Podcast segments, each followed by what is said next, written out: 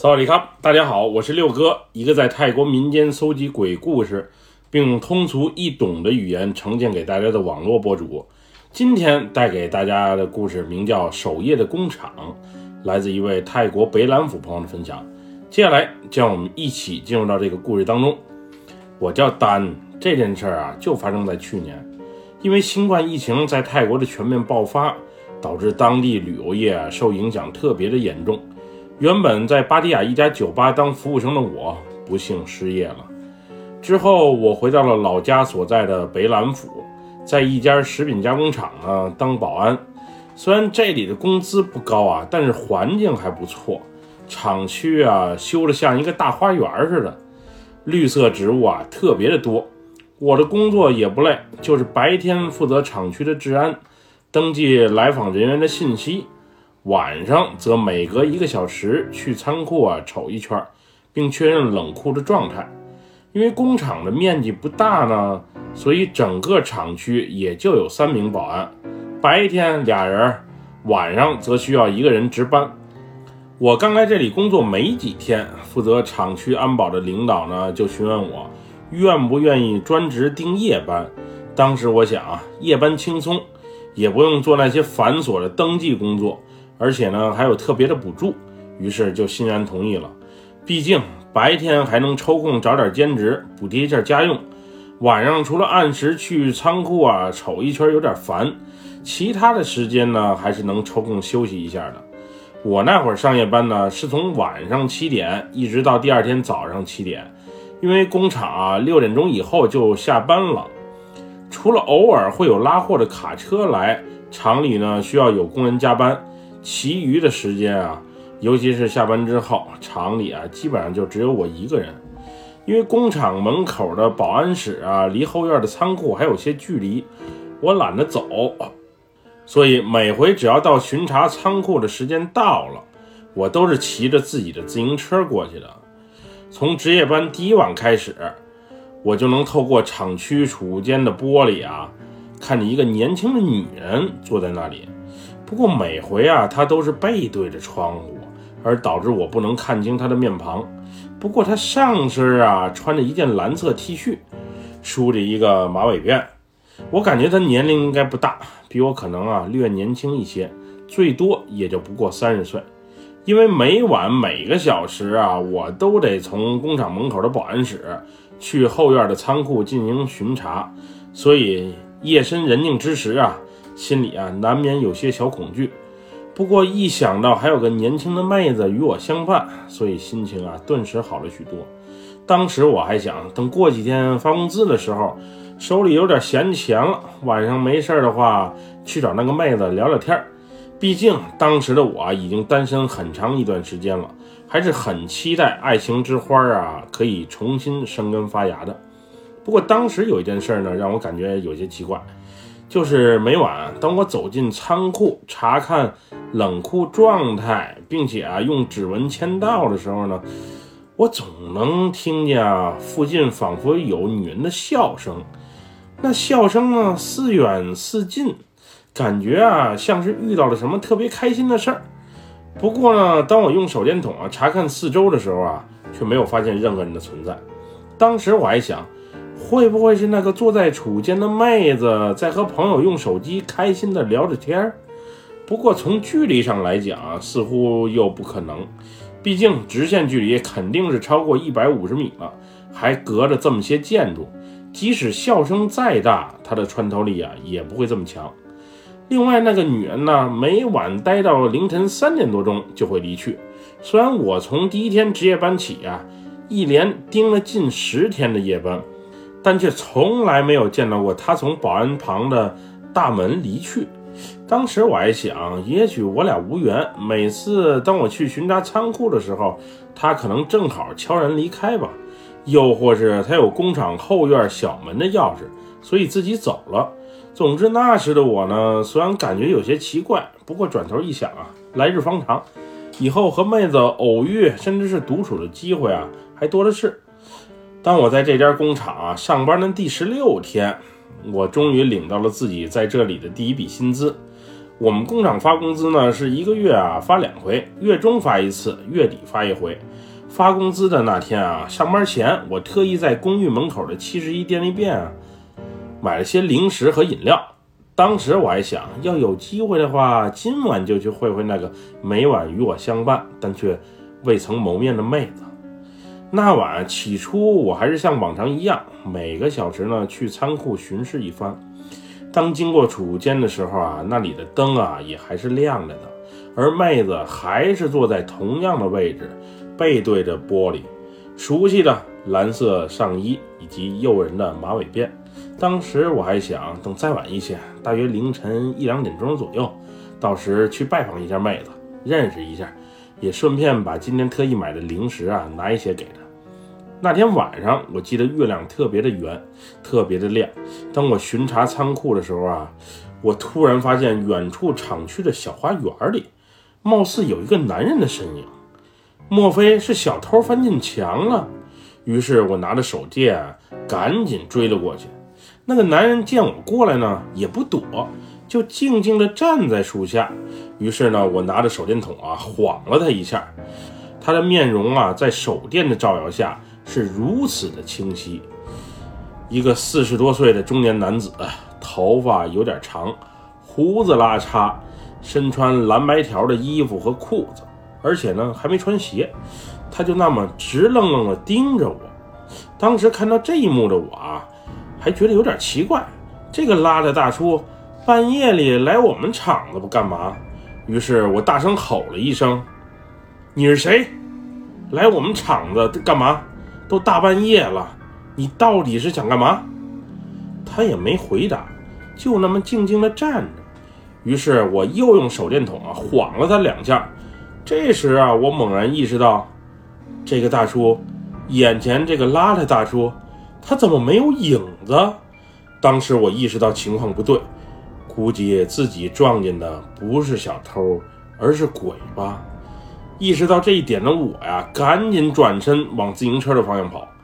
不对劲儿，一切太不对劲儿了，我还是先跑为妙为好。当我往自行车的方向移动的时候，我感觉那个邋遢大叔啊，仿佛也在追过来。当我踉跄地骑上自行车往保安室赶的时候，我发现那个大叔也是在我身后越跑越快。当时的我啊，别提多害怕了。就在我快骑到厂门口的时候，因为慌张，再加上刚下完雨，路面有些泥泞，我一不小心摔倒了。不仅人摔了，就连兜里的手电筒以及手机也一同甩飞了出去。当时我想，这下完了。最近出门啊，没带佛牌，看来今晚啊被小鬼缠身，可能难逃一劫了。不过，当我扭头往回瞅的时候，我却发现那个男人似乎没有跟上来。我借助这月光，把手机和手电筒啊捡起来，然后掸了掸身上的泥土。当时我想啊，要不要去储物室告诉那个妹子小心一些？因为刚才的事儿啊实在是太蹊跷了。不过往储物间的方向走，会不会再次遇到那个奇怪的大叔呢？虽然当时我的内心很纠结。不过我还是觉得自己有责任去储物间告诉那妹子小心一些，毕竟我的工作是保安，保护厂区人员的安全是我的责任。虽然这大叔他也许就根本不是一个真实存在的人，但是奇怪的是啊，当我来到储物间的时候，我发现里面的灯却是灭了的。当时我看了一下手机上的时间，才凌晨两点钟。还不到凌晨三点啊，按理说妹子不应该走啊。当时我鼓足了勇气啊，过去敲了敲储物间的门，并大声喊了几声。稍等片刻呢，见没人回应，于是就赶紧回到了保安室。那晚啊，我刚回去没多久，惊恐激动的心情啊，还没得到完全的平复，我就听见窗外啊。传出一阵女人的大笑声，那个声音特别的清晰，笑声应该是从厂区停车场那个方向传来的。今天真是一波未平啊，一波又起。那笑声到底是谁的？楚见妹子的，难道她还没走？可是半夜这么开怀大笑，也太不正常了。于是啊，我壮着胆儿，拿着手电筒和电棒，再次出门啊，瞅了一圈。声音啊，确实是从停车场方向传来的。远远望去，我还真就看见了一个人，坐在工厂卡车的车斗挡板上。但是虽然笑声是女人的，不过坐在挡板上的到底是男还是女，我还真不确定。于是我打着手电筒啊，凑过去准备一瞅究竟。这时我发现出现在我眼前的是一个身穿泰式筒裙的女人，她那长长的头发完全把面庞啊给遮住了。我离她越近，她那笑声啊就听得越清晰。她那种忘我的开怀大笑，总之在夜深人静时分啊，让人心里发毛。你是谁？跑卡车上干嘛？这么晚了，怎么还不回家？我一连串的提问还没说完，只听“咣”的一声，那个长发遮面的女人后仰，倒进了车斗里。当时看到这一幕的我啊，有些懵。不过我稍作思考之后呢，还是决定一瞅究竟。于是啊，我费劲翻进了卡车的货斗中。不过，当我拿着手电筒啊四处一照的时候，我发现此时车斗里啊。却空无一人。刚才那个女人哪儿去了？要是鬼的话，那“咣”的一声又怎么解释？鬼魂不是都来无影去无踪、轻飘飘的吗？当晚啊，种种诡异的事情啊，弄得我是晕头转向。莫非和今晚月圆之夜有关？阴气太重的缘故，导致各路小鬼儿都出来现身了？不过，无论是刚才的拉车大叔，还是坐在卡车挡板上的女人啊，他们在我脑海中的画面都是如此的清晰，真是太奇怪了。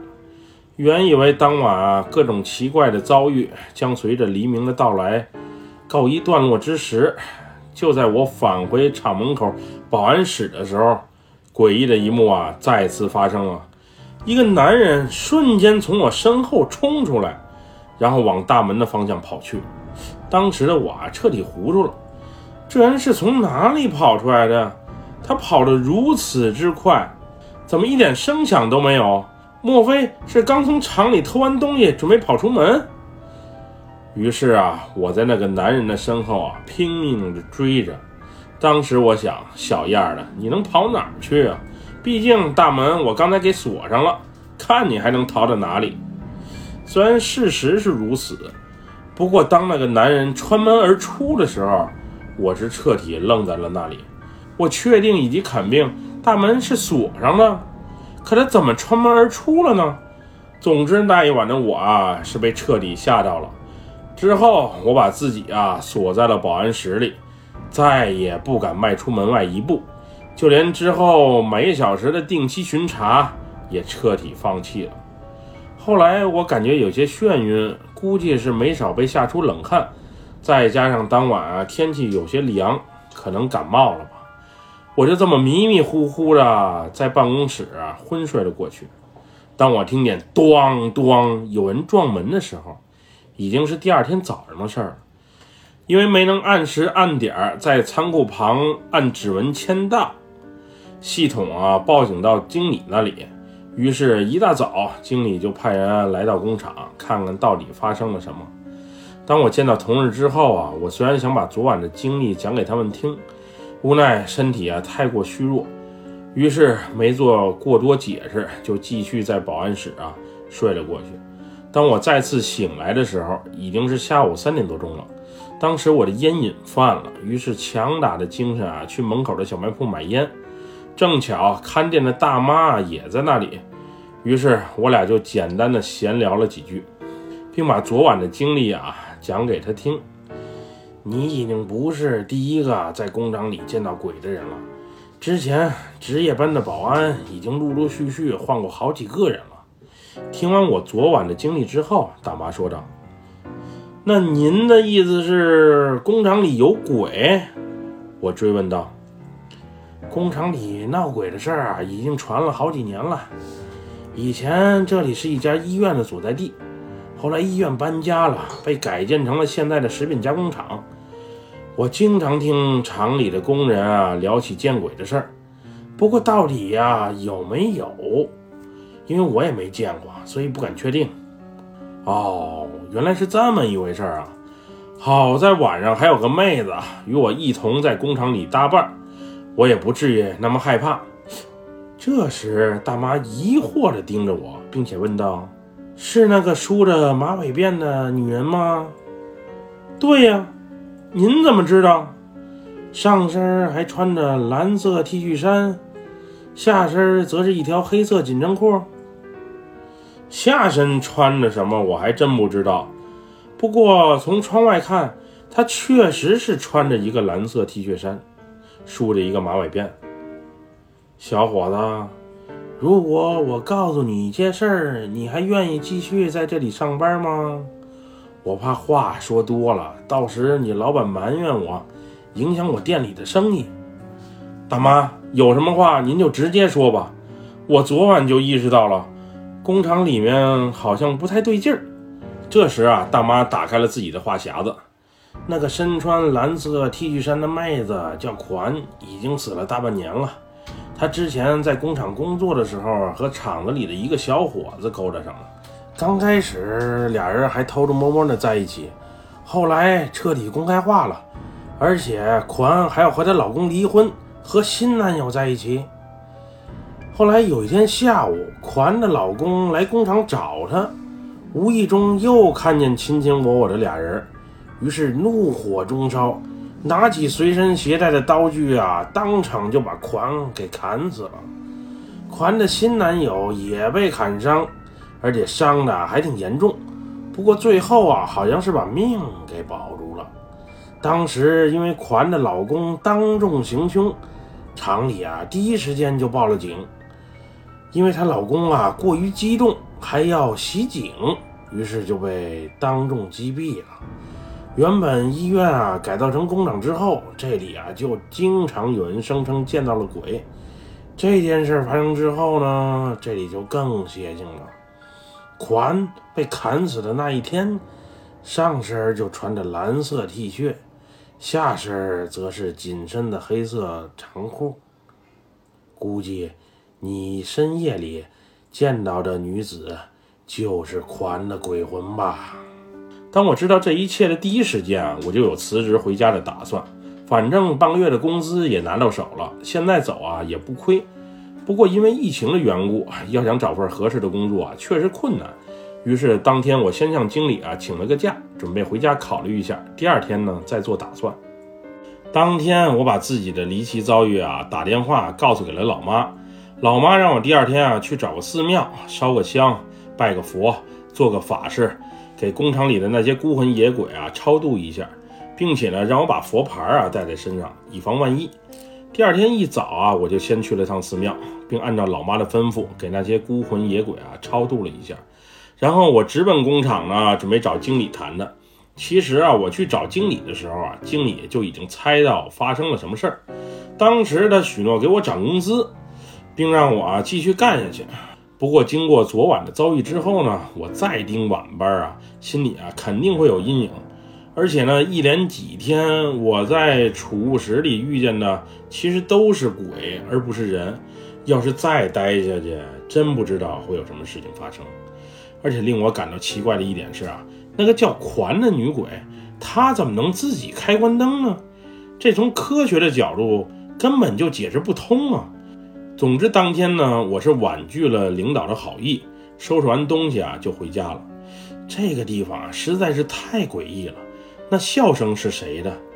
坐在卡车车斗上的长发遮面女是谁？身穿蓝白相间衣服的拉着大叔又是谁？那个穿门而出的男子又是怎么回事？总之，一切的一切啊，让我的内心深处啊，充满了无限恐怖的回忆。于是我最终决定啊，还是辞职为好。虽然当时工作啊不算太好找，不过保命肯定更重要。这呀就是我的故事，一个去年发生在我身上的真实经历。当时许多事情呢，从科学的角度上来讲啊，确实很难讲通。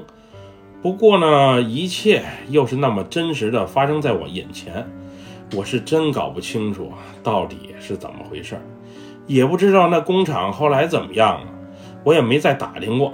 也许那天是月圆之夜，又或是我身上阴气太重，才会遇到那些灵异事件吧，也说不定。本期故事就分享到这里，喜欢六哥故事的朋友，别忘了给六哥点赞和关注哟。咱们下期节目再见，么么哒，拜拜。